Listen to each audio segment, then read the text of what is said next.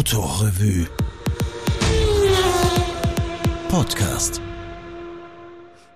David Staritz, als ich Prime Class Juror war bei den siebten Schloss Bensberg Classics.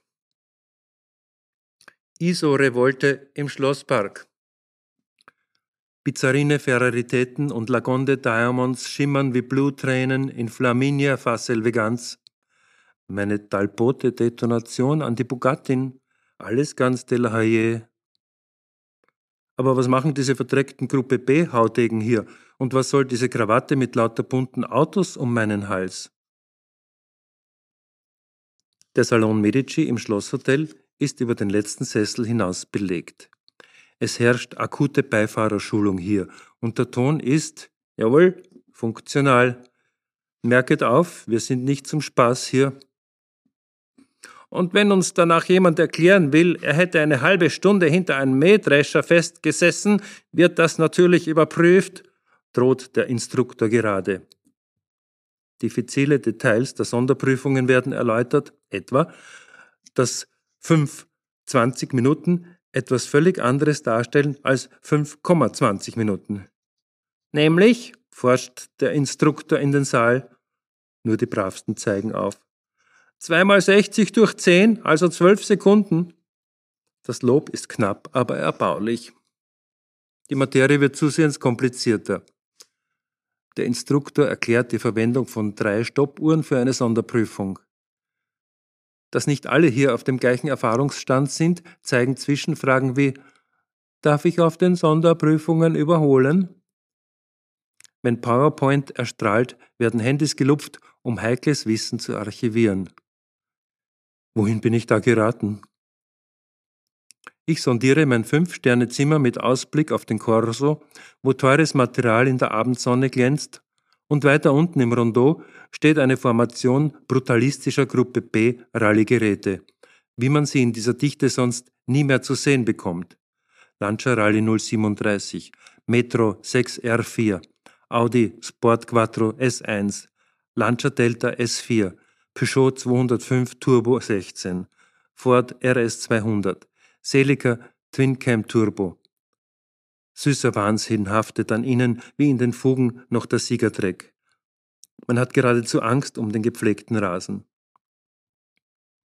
Letzter Kontrollcheck im Spiegel. Der Jury Strohhut, Borsalino. Die Jury Krawatte mit kleinen bunten Autos. Schuhwerk, Hochglanz. Stift, Schreibblock und das Hauptprogrammheft. Rosafarbenes Stecktuch, stiller Dank an Boris Grigorjewitsch Weißmann, meinen odessitischen Schneider. Rückblende. Irgendwie muss George Keller, der ehemalige Rolls-Royce und Bugatti-Spokesman, jetzt Mediensprecher für die Schloss Bensberg Klassik, spitz gekriegt haben, dass ich ungefähr der einzige Motorjournalist bin, der für dieses Wochenende nicht auf einen Celebrity-Beifahrersitz zur Enstal-Klassik beordert wurde. Ob ich die Schloss Bensberg-Klassik kenne, fragte am Telefon. Nein. Und ob ich Lust hätte, in der Jury zu sitzen? Ich weiß nicht. Die anderen Juroren, Herr Andrea Zagato, Pebble Beach Präsidentin Sandra Button, Ex-Bentley und Bugatti-Boss F. J. Pevgen der designierte Bentley-Designer Stefan Silav, Louis Vuitton-Botschafter Christian Philipsen, Autoselect-Gründer Wim Aude-Weaning, Jackie X und der Juryberater Jürgen Lewandowski würden sich freuen. Na, wenn das so ist. Und jetzt blicke ich, vom Borsalino beschattet, meine Jurykrawatte entlang hinab in die technischen Tiefen eines unfassbar raren nach siebenjähriger Restaurierung erstmals an die Öffentlichkeit gewandten Horch 853. Lasse mir das Bordwerkzeug eines betörend schönen Lancia Astura zeigen, der 2010 den Concorso d'Eleganza der Villa d'Este gewonnen hat, und führe prüfend meine Finger unter die ausladenden Kotflügel des Bugatti Typ 57 Stelvio. Wahrscheinlich sind sie jetzt sauberer als vorher. Dr. Pefken hat mich zusammen mit Andrea Zagato in die Dreiergruppe genommen, damit ich das Juryhandwerk gleich richtig lerne. Strenge herrscht vor. Wer nicht an seinem Wagen ist, kann gleich einpacken. Knappe, informative Referate über die Historie des Autos werden honoriert. Bitte keine blumigen Geschichteln. Was sind das für Basteleien hier? Ich ziehe die Hutkrempe noch tiefer. Aber die Schönheit des schwarzen Alfa Romeo 1900 Supersprint Cabriolet der Karosseria Touring bringt uns fast um die Kontenance. In Prag entdeckt, zehn Jahre lang zur Perfektion restauriert, ein Autosalon-Unikat von hinreißender Eleganz. Ich kontrolliere das Bremslicht an einem Lagonda LG 16 DHC, dessen honorable Vorbesitzer mehrere Seiten im Who is Who füllen und rüttle fachmännisch am Verdeck eines Mercedes-Benz 290 Cabriolet A, jahrelang restauriert und nun auf eigener Achse hergefahren vom Schweizer Besitzer, zusammen mit seiner entzückenden Mutter im Driving Miss Daisy-Stil, die fröhlich errötend erzählt, dass sie genau im Baujahr des Autos geboren sei und ja, morgen sei tatsächlich ihr Geburtstag.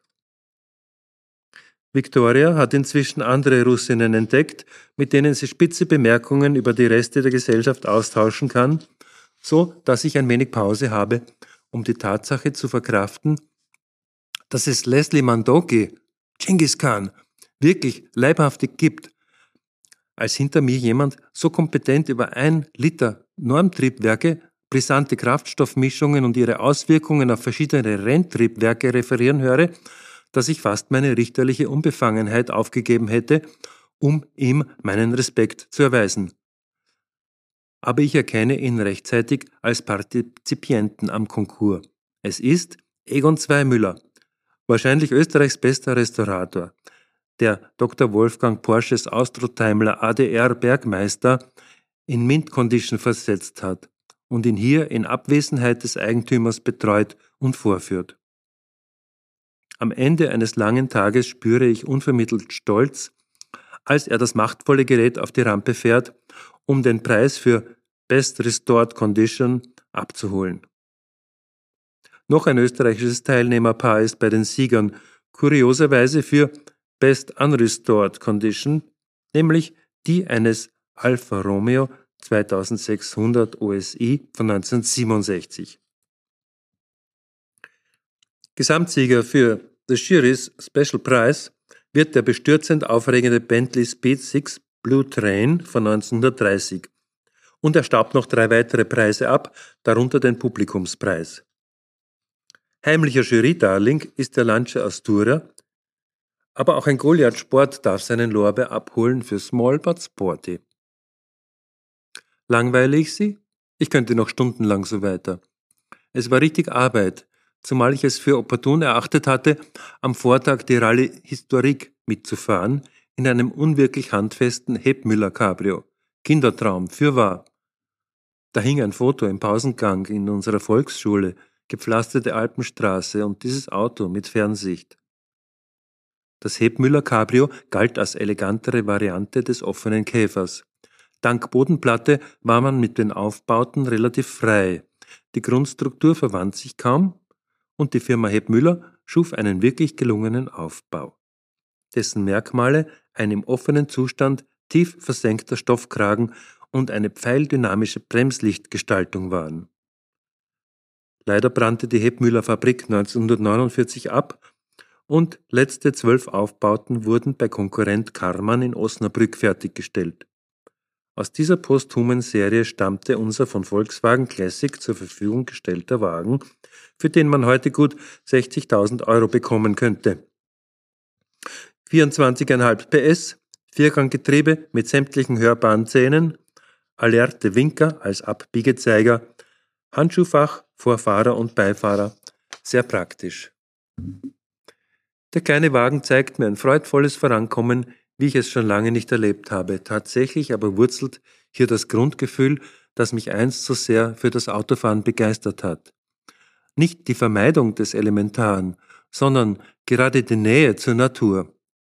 Jede Steigung als etwas mit Schwung und Hoffnung zu bewältigendes, jede Kurve eine Herausforderung, jedes Gefälle ein Geschenk.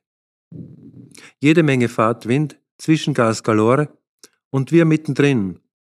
Hoppla, War das etwa eine Sondermessprüfung mit Geheimkontrolle, die wir gerade verpasst haben? Jurykollege Stefan Silav, haha, ist letzter beim Sekundenzerkleinern geworden und wir immerhin Vorletzte.